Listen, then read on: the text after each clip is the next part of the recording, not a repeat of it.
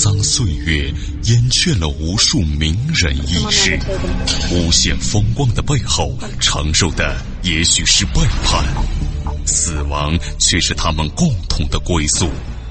历史长河沉淀了无数未知的人类文明，时光荏苒，当一切变得尘埃落定，谜底悄然揭开。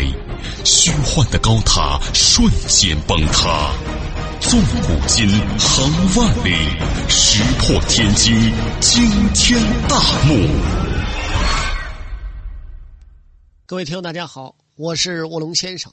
那么这一期的惊天大幕，跟您说一说刘峰之死和孟达之叛。这是建安二十四年，刘备自汉中返回成都前夕，欲得一众将。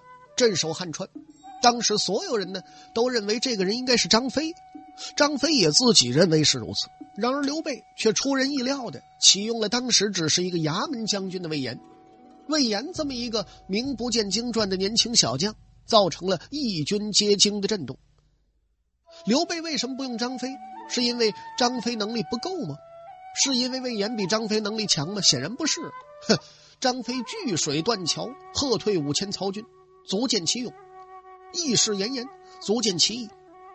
荡渠之战，大败曹魏名将张合，足见其志。如此能力，镇守汉川足矣。是因为张飞另有他用吗？也不是啊。从汉中回来之后，张飞常年无事可做，给搁在边上晾起来了。那么，如果联系到关羽此时的处境，也许呢，可以对此事做出一个较为合理的解释。成王之后。中央集权就成了首要任务，但是关羽镇守荆州，已经对这种集权构成了屏障。有了一个关羽，刘备不希望再出现一个张飞。张飞与刘备之间存在着与关羽相同的合伙人关系，而魏延的身份呢却有所不同，他只是刘备个人的部曲将。所谓部曲，实际上呢就是私人武装。说白了，魏延只是刘备的家将。弃张飞而用魏延，只是刘备玩弄权术的一个小插曲，但也足以让人窥测到他的真实用心。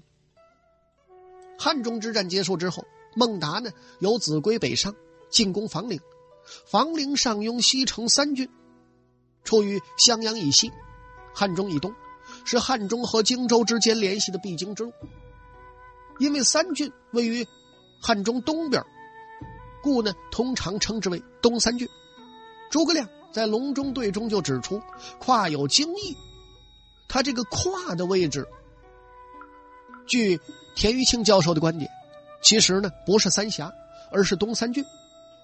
夺取东三郡，也就打通了荆州和汉中之间的交通。孟达攻下房陵之后呢，兵锋转向上游。这个时候发生了一件怪事怎么了呢？刘备啊，命令养子刘封从汉中沔水。顺水而下，统领孟达之军，剥夺了孟达独立指挥部队的权利。史书解释是：因孔达难独任，害怕孟达会有一心。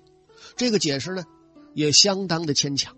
第一呢，东三郡的战略地位很重要，西达梁、阳，东走湘邓，北连皖邓之交，南有巴陕之壁，但其自然。社会条件呢，却极其恶劣。其四地险固，地形复杂，民众开化程度较低，人口也比较稀少，经济文化极其落后。如果孟达想在这种鸟都不拉屎的地方搞什么独立王国，那可谓愚蠢之极。第二呢，孟达的一心既然不可能是要自立一方，那么就只能做叛徒，投靠他国。但当时的刘备集团正是节节胜利，形势一片大好。孟达呢也没有理由在公司蓬勃上升之际他跳槽。那么汉中之战于建安二十四年五月结束，七月份呢，关羽就演了一出水淹七军、生擒庞德的好戏。刘封呢剥夺孟达指挥权的时间，也正在此前后，正是关羽围困襄樊、屡屡向东三郡兵团求援之际。刘备呢在关羽最需要援助的时候，让刘封取代孟达领导东部三郡。而刘封呢，随后就拒绝了关羽请求的援兵的要求，致使其无力迅速扩大战果。二者之间这种联系，有人说绝非偶然。那么一个比较合理的解释是，刘备让刘封去控制东三郡兵团的真实原因，并不是害怕孟达有什么异心，而只是为了让刘封控制住东三郡兵团，使其不去援助襄樊之战。刘备之所以这么做，原因很简单：一者呢，他不愿意关羽在襄樊之战中进一步扩大战果，不愿意关羽的个人名声进一步提高。关羽取得的战果越大。刘备就越是提心吊胆。二来呢，关羽当时急于扩大襄樊战役的规模，而刘备呢，在汉中的军队则刚刚和曹操结束对垒，正是疲惫不堪、急需休整之期，根本无力援助关羽。所以呢，从大局着眼，刘备呢也不希望襄樊之战继续扩大。那么，至于刘备为什么不能直接的指挥孟达去拒绝关羽？而要先让刘封取代孟达，一个最可能的原因是孟达此时啊，在编制上其实是隶属于关羽的。孟达此前呢是子规太守，出兵东三郡也是由子规出发，而子规呢正在关羽的荆州军团的董督之下，所以呢，刘封取代孟达，实际上意味着刘备取代关羽而接手了东三郡的统治权限。东三郡呢？在行政区划上，原属汉中。刘备呢，此举并没有触及关羽董都荆州的权限，所以呢，在情理上并无任何不合适的地方。那么，刘备的这种秘密的用心，后来被孟达捅出去了。关羽父王七个月之后，孟达降魏，官方史书总结他背叛的理由，一共两条：一是离罪。害怕刘备追究自己不救关羽的责任，二是愤慨于刘封对自己的凌辱，没办法在刘封手下继续当差了。两条理由呢都没错，但并不全面。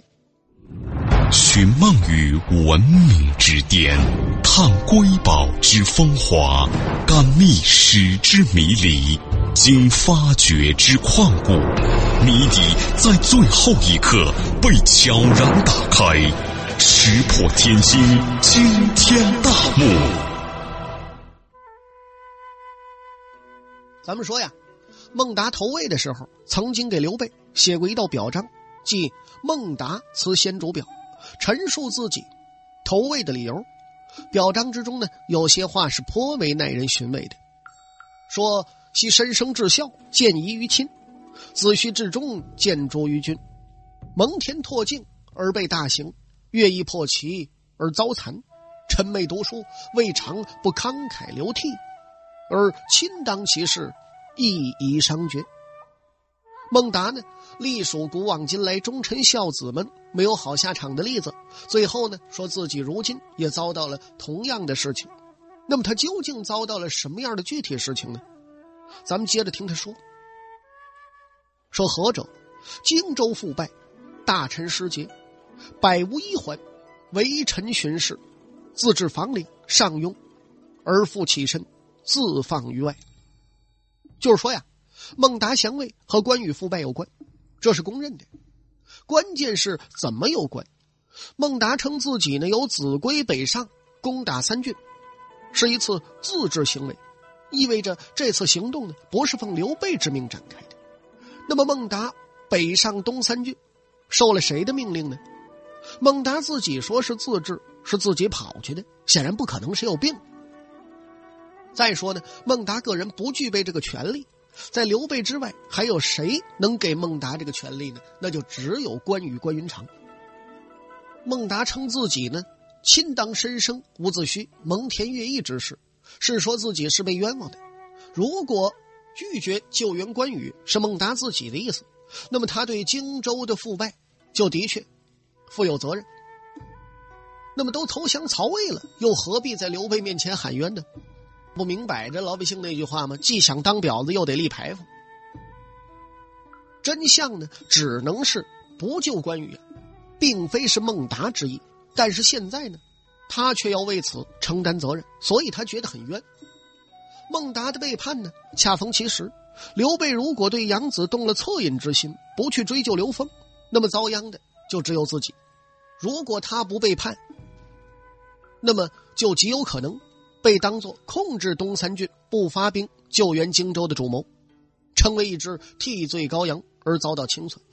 孟达是扶风人呢，客于益州，在豫州本土呢没有多少社会关系和影响力，这种身份将使刘备烹调起来自己没有多少顾虑。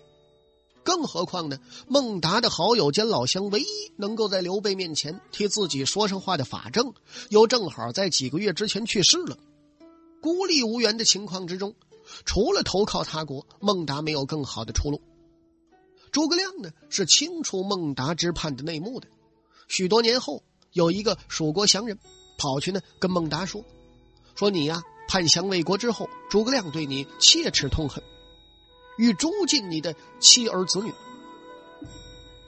孟达说：“诸葛亮见固有本末，终不而已。”意思说什么呢？说诸葛亮啊，他清楚当年这事情的前因后果，知道事情的本末，知道呢，我是个末而不是本，他不会干出你说的这种事情。那么相对的，孟达投魏之后，刘封的这个地位就变得相当危险。关羽军团呢，覆灭了。他这一覆灭，在刘备集团内部造成巨大震荡，必须有一个人出来为此负责。本来呢，内定的替罪羊是孟达，但是孟达见机行动，他反应比较快，他跑了。孟达降魏呢，进一步加剧了集团内部的动荡。寻找一个替罪羊，就更成了迫在眉睫之事。无论是刘备还是诸葛亮，他们的目光都锁定在了硕果仅存的当事人刘封身上。刘封此人呢，刚猛有余，政治头脑缺乏，完全意识不到说危险将迫近。孟达从魏国来信，劝他降魏避祸，并警告他说：“尚可假戏一时，若是失据而还，必遭杀身之祸。”刘封呢，也没有醒悟。建安二十六年，刘封呢，兵败东三郡，撤回成都，马上被杀。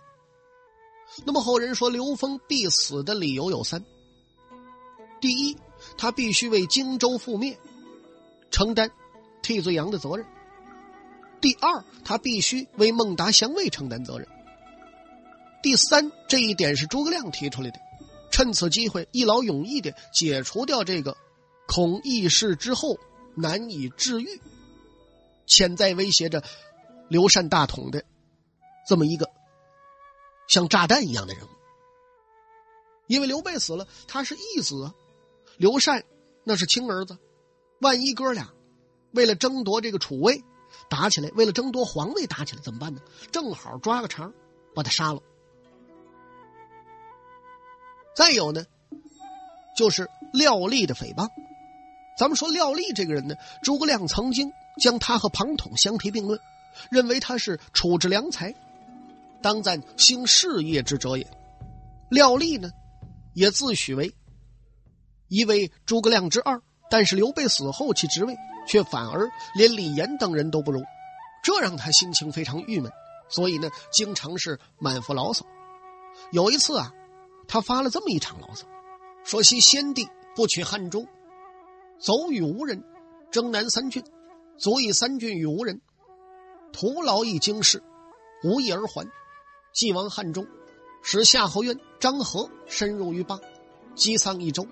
后至汉中，使关侯身死，无结疑。上庸复败，突失一方。建安二十四年呢，关羽襄樊战役期间，廖立时任刘备的侍中，所谓侍中呢，就是贴身秘书兼高级顾问。所以呢，刘备对于襄樊战役的态度以及做了什么小动作，廖立也很有可能是极为清楚的。他认为呢，关侯身死无结疑，上庸复败之事，刘备呢应负主要责任。这个观点呢，咱们说值得重视。刘备弃张飞而用魏延镇守汉中，弃孟达而用刘封统领东三郡，都是自己的心腹取代关羽的心腹。张飞对关羽兄视之。而孟达呢，则受关羽管辖。廖立这个贴身秘书兼高级顾问，很可能相当了解这种人事安排与调动背后的深意。他对刘备的诽谤呢，也许并非无因。至于具体内容是怎么样的，因为廖立呢这段牢骚被公认存在着托文，所以呢已经很难揣测了。寻梦于文明之巅，探瑰宝之风华，感历史之迷离，经发掘之旷古，谜底在最后一刻被悄然打开，石破天惊，惊天大幕。那么，发生在建安二十四年冬天的荆州腐败事件，绝非是某个单独因素造成的。而是多种合力的结果，也并不存在什么针对关羽个人的阴谋计划。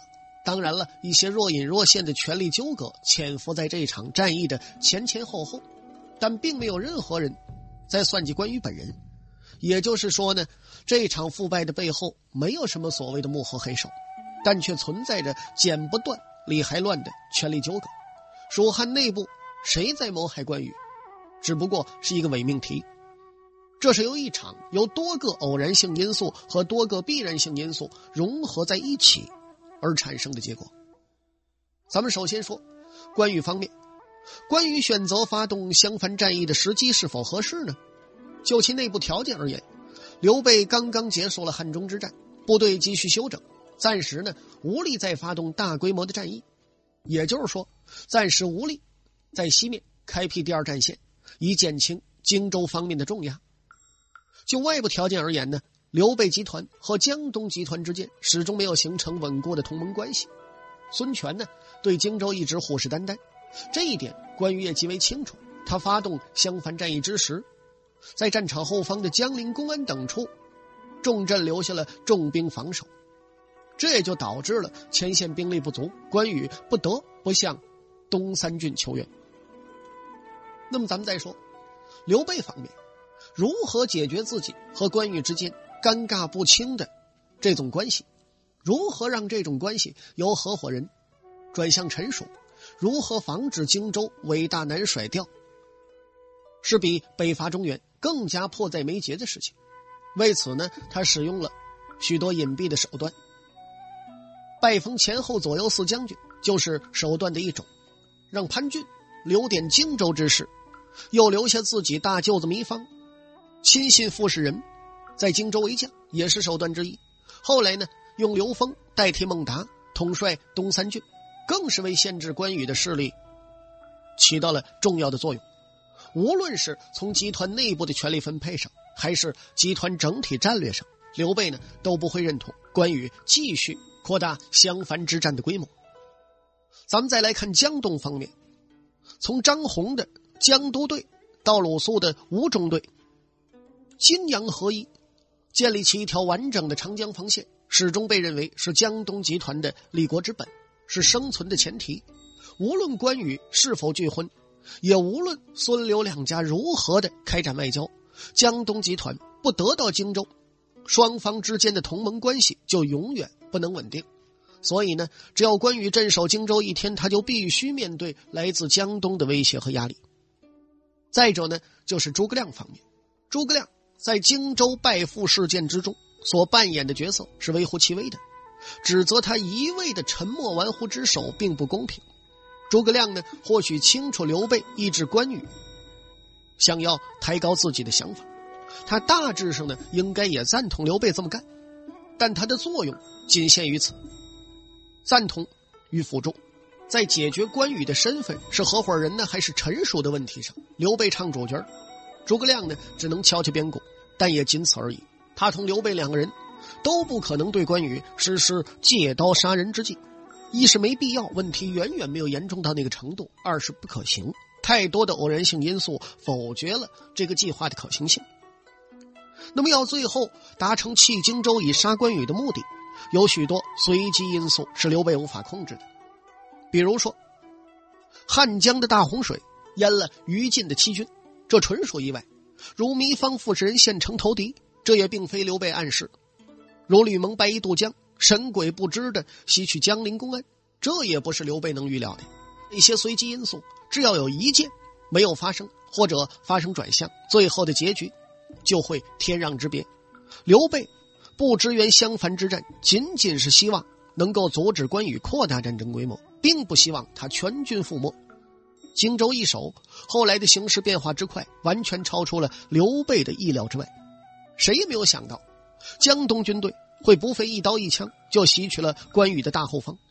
当然呢，咱们说历史总是让人扼腕叹息。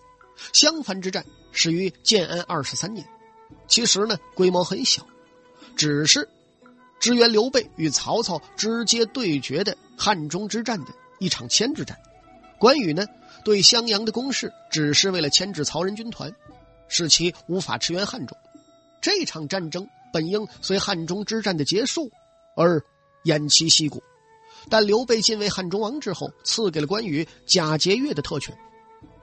假若呢没有这种特权，好大喜功的关羽便不会将襄樊牵制战迅速的扩大成一场震动华夏的大战役，而很有可能作为一场已经完成了使命的牵制战，而渐渐的趋于平息。当然了，历史没有如果，历史没有假设，正所谓滚滚长江东逝水，浪花淘尽英雄泪。好了，各位亲爱的听众朋友。那么这一期的惊天大幕到此为止就全部为您播讲完了。我是卧龙先生，感谢您的收听，咱们再会。